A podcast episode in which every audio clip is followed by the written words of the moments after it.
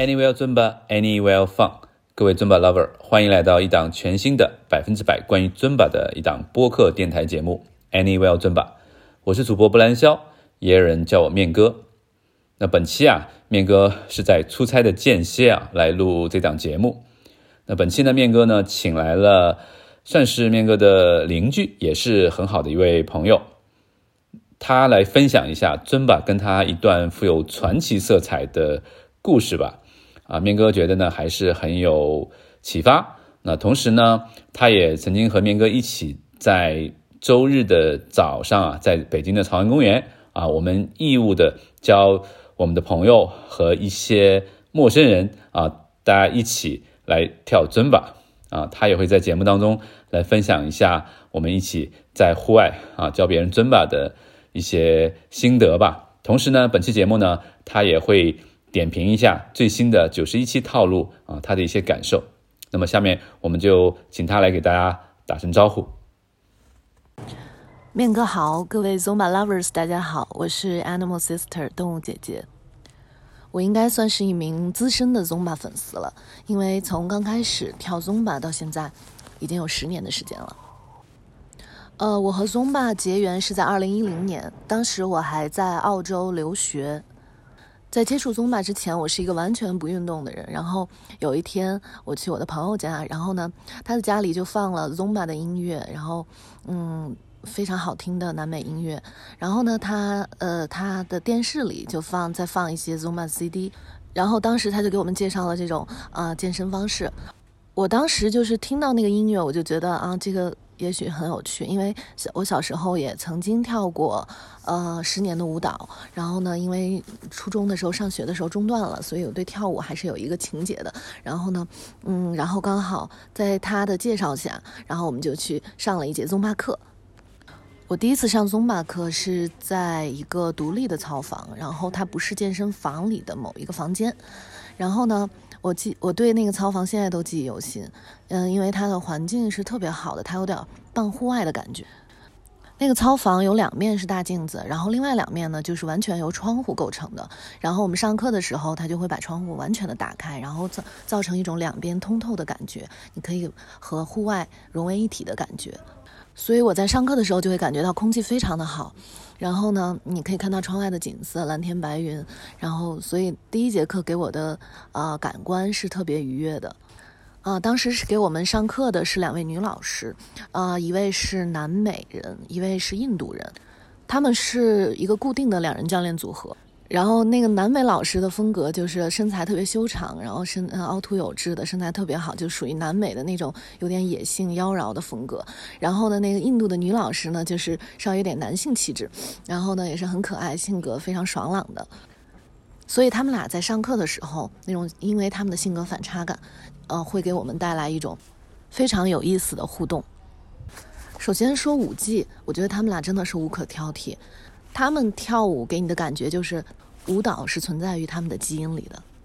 啊，那个课程的主导呢是那个南美老师，然后他有一种妖娆野性和外放的特质，所以他跳舞的时候特别的有感染力，然后使得整个的课程的氛围都特别的好。所以我第一次在跳宗巴的时候，我全程都是在笑的，因为就是被他们这种热情感染的所带动的这种发自内心的笑。然后那个老师他可能也留意到我了。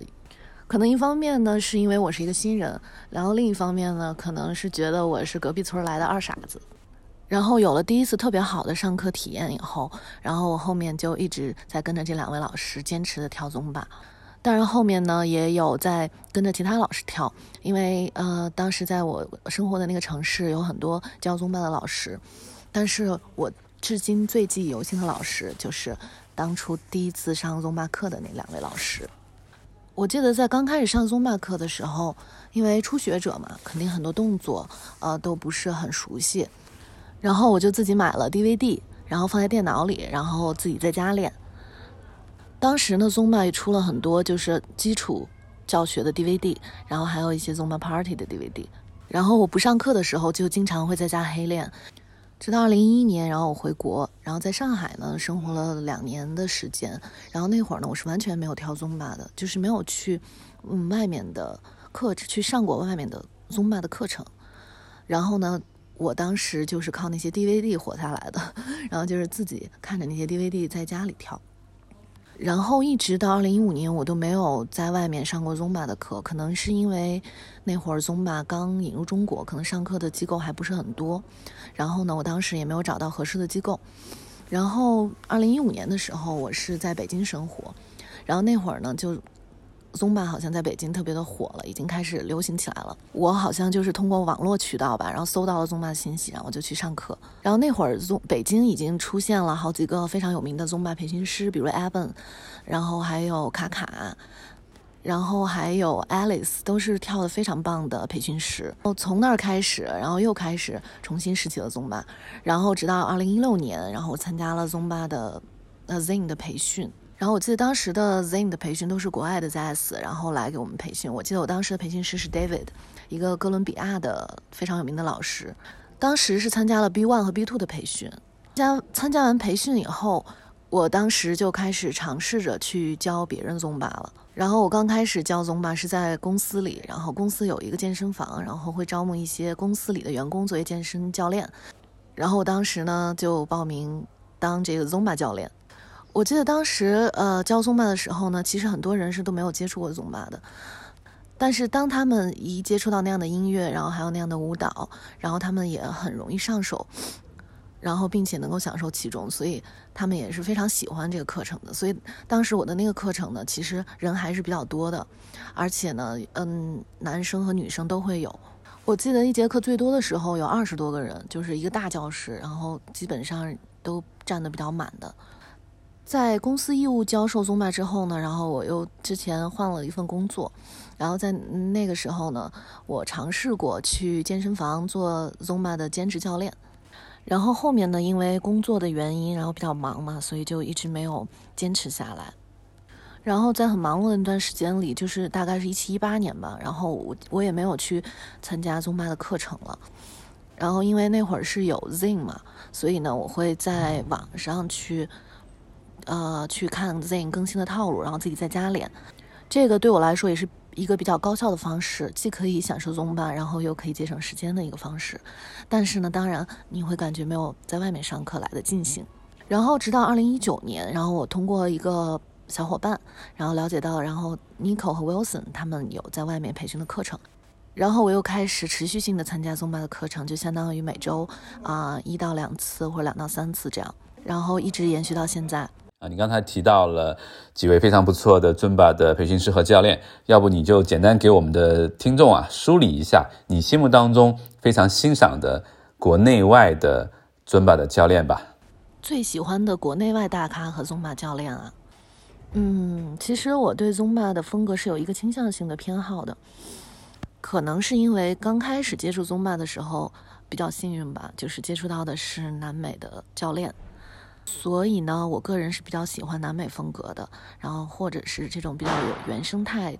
特色的一种教练。从刚开始接触宗巴到现在，其实我喜欢的教练也都是一直持续在变化的。呃，我对宗巴是一个比较开放性的心态，就是我会参加不同的教练的课程，然后就总能发现一些更新的，然后更加优秀的教练。啊，先说国外的培训师吧，最喜欢的是 Battle、Gina，还有现在比较火爆的 Prince 的老婆。Battle 就不用说了，宗巴的祖师爷。然后我刚开始接触宗巴也是跟着他的 CD 跳的。然后他给我的感觉就是帅、阳光，然后他跳舞给人感觉是非常舒服的。但是呢，之前 Battle 有来过北京，然后我参加过他的那个宗巴大会。我当时有一次近距离的接触，就是在他旁边跳。然后你会发现他其实现场是非常霸气的，而且他动作是相当的标准，然后对整个舞台的掌控力也是特别的好。Gina 是我至今都很喜欢的一个培训师，然后 Gina 她也是宗巴的元老之一，嗯，特别有南美风情。然后她每次在跳舞的时候都是在笑，我觉得她就是一个舞蹈精灵。她擅长的风格是非常多元化的，不仅仅是南美的风格的一种舞蹈。然后她后来，嗯，在宗巴引入一些街舞呀或者其他各种现代化的舞种之后，她也是驾驭的非常好。她给我的感觉就是野性、性感。然后爆发力强，Prince 老婆的风格也是一种野性外放的一种风格，是但是呢，他还加有一些小的炫酷的感觉。然后另外我还注意到他跳舞的一个非常有标志性的特色，就是他的髋部打得非常开，他的腿呢会甩得非常开，就让他在跳舞的时候形成一种独特的风格，就是感觉有点张牙舞爪的感觉。所以就是，然后他我还喜欢的就是他会加一些小的表演、小的表情，然后手势，然后就会和大家有一个很好的互动。国内的培训师呢，我个人比较喜欢的有 Henry，呃，还有 Nico。呃，还有就是双胞胎刘刚、刘强老师，因为总会去萤火虫嘛，所以我我其实跟跳最多的老师呢是 Henry。Henry，我觉得他作为中国元老级别的培训师，我觉得他是非常成熟的一位培训师。然后首先是。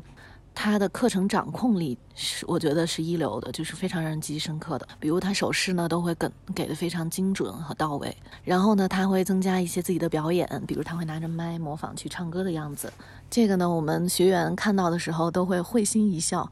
舞技就更不用提了，然后非常有 Zumba 的风格。然后我觉得他舞蹈感觉非常好，然后控制力很强。然后呢，所有的细节都把控的非常好。Nico 给我的感觉就是力量和柔美的完美结合，因为接触过 Nico 的人都就会觉得她是一个非常漂亮的女生，然后身上有一种柔美的气质。但是呢，你上过她的课，你就会觉得她是一个很酷的女生，她的爆发力非常强，然后动作控制力非常强，而且我觉得她特别有有一种那种街舞的范儿，就是有点洒脱不羁的感觉。我上过刘刚、刘强老师的课不多，因为每次都抢不到。但他们给我的印象就是非常国际范儿、非常标准化的舞蹈，完全代表 Zumba 的风格。而且他们上课的时候节奏感把握的非常好，就是之前面哥也跟我提到过的收放自如，你能感觉到他在收着跳和外放的时候跳的这种反差，就会让你的情绪上，呃，带来一种很大的波动，然后你就会。然后呢，就不会感觉到那么的无聊，然后你的情绪上总是在变化的。我觉得这一点是他们最大的特点，然后也是很为什么他们有那么多的学员的原因。哇，你还曾经在 battle 的旁边跳过啊，这太让我羡慕了，也让我们的很多听众都很羡慕。呃，前面面哥有提到，你曾经参加过我组织的一次草原公园的沉低的活动啊，要不？谈一谈你参加那次活动的感受呗。啊，之前有幸受到面哥的邀请，然后参加了一次陈迪的活动。然后呢，当时呢去陈迪的时候，我是作为教练，然后教了两首歌，然后呢，同时也跟着大家跳了呃大概有七八首歌。在户外跳松板和在室内跳给人的感觉还是不太一样的。我个人更倾向于在户外跳，因为我喜欢户外的空气、阳光，然后还有那种嗯宽敞的、通透的环境。然后当音乐响起的时候，你就会感觉到整个人都非常的释放。然后室内的感觉对我来说可能更倾向于训练，而户外呢就相当于表演或者是演出。我记得我们当时沉笛的时候，然后，嗯，除了我们在一起跳的跟跳的学员之外，还有就是，比如路过的人，他也会看到我们在跳嘛，然后就觉得很好奇的在看。有的人呢，也会跟着一起在扭动或者一起跳，然后跟着节奏，然后加入到我们里面。然后我就觉得其实很受鼓舞的。然后在那种情况下呢，我们就会，嗯，比如作为教练的话，他可能就会跳得更卖力，然后情绪呢也会更投入。呃，沉笛的第二个好处，之前面哥也跟我们说过，就是它可以作为一个教练的试炼场。就比如像我这样比较资深的 Zumba 粉丝，可能跳了很多年，但是呢，嗯，也没有太多的精力去做 Zumba 教练这样的工作。同时呢，又想作为教练把 Zumba 传播给啊更多的人，然后这样这样的一种。情况下，其实我觉得陈迪呢，呃，可以给我一个很好的机会，让我去尝试做教练。但是呢，这种这种做教练的方式呢，又是一种没有压力的方式，因为不是一个工作的形式。我觉得陈迪的第三个好处就是它是一个非常好的社交活动。然后在这里呢，你，呃，可以交到来自于呃各行各业的朋友。然后你们因为一个共同的爱好 Zumba，然后聚合在一起，我觉得这也是一种缘分。我觉得在户外跳 Zumba，它其实也是 Zumba 文化的一部分。呃，因为我们可以看到，我们 Zin 的录制其实它都会有一个 live 版本，也就是说，培训师会带着大家，然后在户外的一个场景去跳。然后呢，像陈迪这样在朝阳公园跳的时候呢，其实会有很多，呃，就是游客，然后呢，或者是逛公园的一些游人们，他们就看到 Zumba，然后他们就会对 Zumba 感感兴趣，然后我们也可以通过这种活动去把尊巴传播给更多的人，让更多的人知道和了解尊巴并且参与进来。我们这档节目啊叫 Anywhere 尊巴你呢特别喜欢攀岩啊，也喜欢尊巴那我相信一定也去过很多地方旅行。那么就简单说一下你在户外在攀岩的时候或者在旅行的时候，怎么去把尊巴去做一些结合的经历和心得呗。因为我本身是一名攀岩爱好者，所以呢，我会经常从事一些户外活动，比如去北京周边的山里去攀岩，或者是其他的攀岩圣地，然后去攀岩。然后基本上我去攀岩前的一个嗯固定的程序，就是要带着岩友们去跳宗巴。啊，首先就是因为 Zumba 是一个非常好的可以快速提升心率的一个活动。如果强度不是特别大的 Zumba 呢，其实是一个很好的有氧运动。然后它能够在短时间内把你的身体打开，然后呢让你的血液循环加速，提升心率，然后让你充满一种非常亢奋和激情的状态。而且宗巴的音乐又那么好听，很容易让大家都能参与进来，然后体会到这种欢快啊、愉悦的心情。然后这样的话也可以拉近我们的距离。然后我发现我的攀岩的小伙伴们对宗巴的接受度都非常的高，很多朋友们他们只要跳一次就会喜欢上宗巴，啊，然后呢他们会自己呃搜很多宗巴的视频，然后自己去练。当然他们最喜欢的还是我们大家伙一起去跳宗巴。所以在我们攀岩期间的休息日里宗巴就是我们最主要的活动之一。也有的小伙伴因为了解到 Zumba，然后呢就开始对 Zumba 产生了很大的兴趣，然后他们就开始自己在各自的城市里面搜一些 Zumba 的教练培训机构，然后最后啊去参加一些培训，然后成为 Zen。所以我觉得，针对一些有运动习惯的运动爱好者来说，Zumba 其实是一个嗯非常容易接受的运动。而且它可以和其他的运动产生非常好的互补，比如像 Zumba，它可以锻炼我们的协调性，然后身体的灵活性，还有柔韧性，还可以提升心肺功能。这些能力其实，在攀岩里面都是非常重要的。最重要的是，你在跳纵霸的时候非常的快乐，然后呢，同时它会给你带来很多的好处。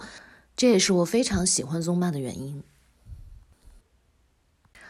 其实 Zumba 已经成为了我的一种生活方式吧。所以不管我在哪儿，然后如果有时间的话，我都会去跳一跳宗巴。在旅游的过程中，其实整个人都是非常放松的，尤其你看到不一样的美景，然后不一不一样的人文环境，你都会有一种非常好奇、新鲜的感觉。然后这个时候呢，如果遇到一种风景非常好，而且人又少的地方，我可能会想去跳一跳宗巴，然后呢，再用手机去把跳宗巴的场景呢记录下来。哦，我之前在阳朔旅游的时候，在玉龙河边，我就有跳过宗巴。然后今年春节的时候，然后去云南丽江，啊，也有跳过。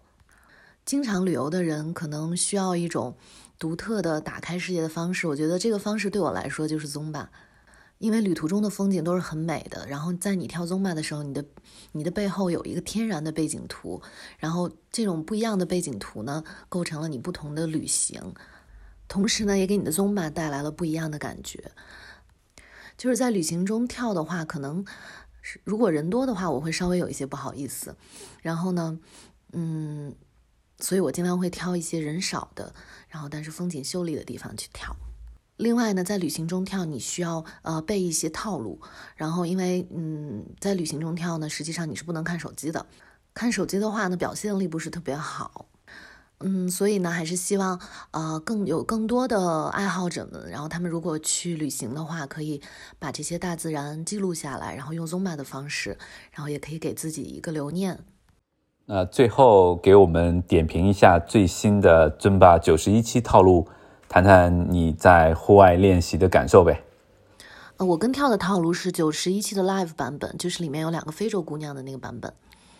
我觉得这期给我最大的感受就是，好像回到了好多年前的宗巴套路的感觉，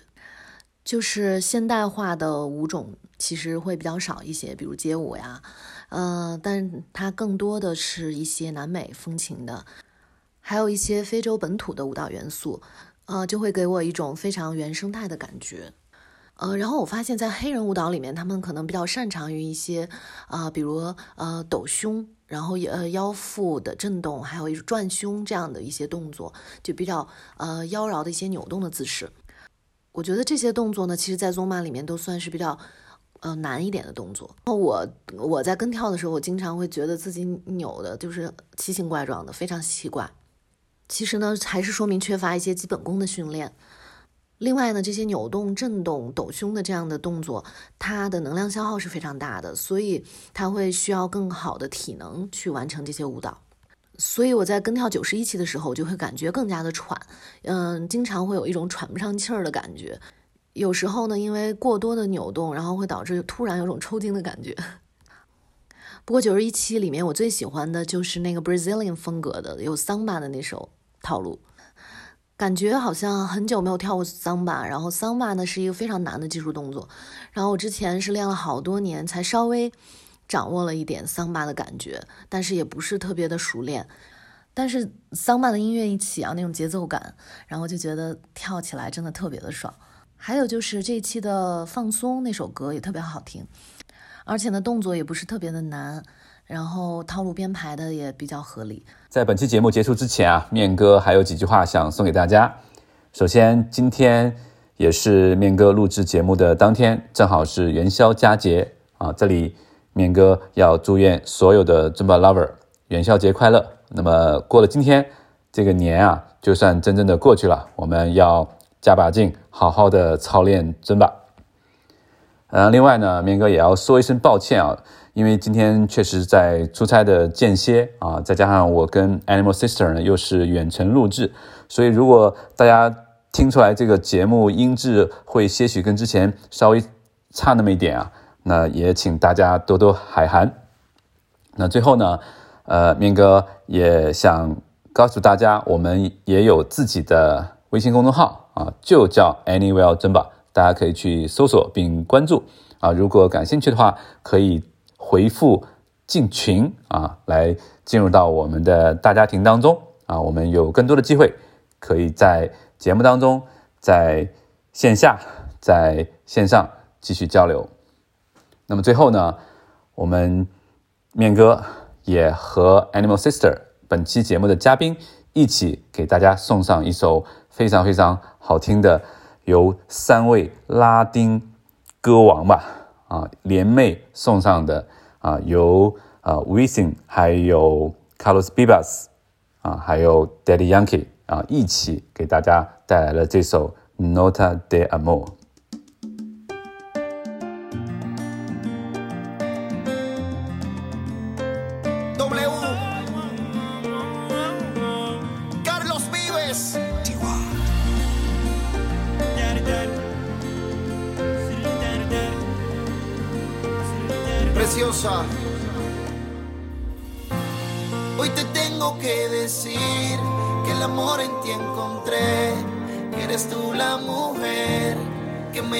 Feliz, me cura el dolor, mi otra mitad es una adicción. Y yo quiero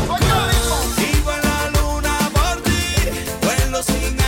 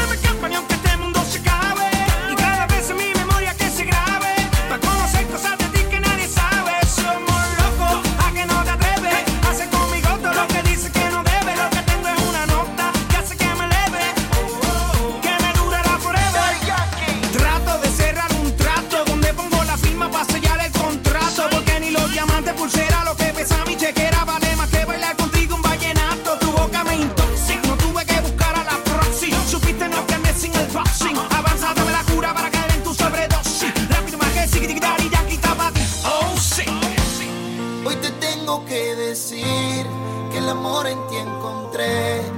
Eres tú la mujer que me hace feliz, me cura el dolor. Mi otra mitad es una adicción.